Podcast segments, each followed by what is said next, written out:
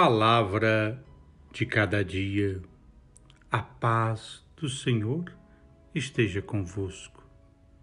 Estamos na terça-feira da terceira semana do Advento e o evangelho proposto para nossa meditação é o Evangelho de Mateus, capítulo 21, versículos 28 a 32 publicanos e prostitutas vos precedem.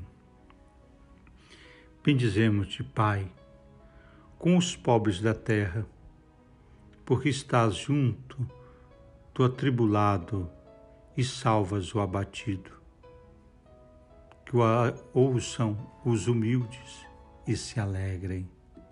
A salvação de Deus está próxima Demasiadas vezes, Senhor, te damos um sim e praticamos um não. Mas tu és o que dá uma segunda oportunidade. Nós dizemos: não há nada a fazer. Mas tu acreditas na regeneração do ser humano. Ajuda-nos a cumprir sempre a tua vontade como Cristo fez, superando os momentos obscuros de rebeldia e desânimo. Amém.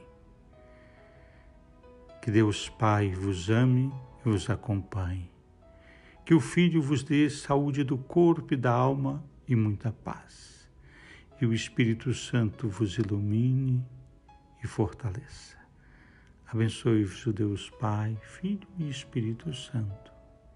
Forte abraço. Padre Helder, Salvador.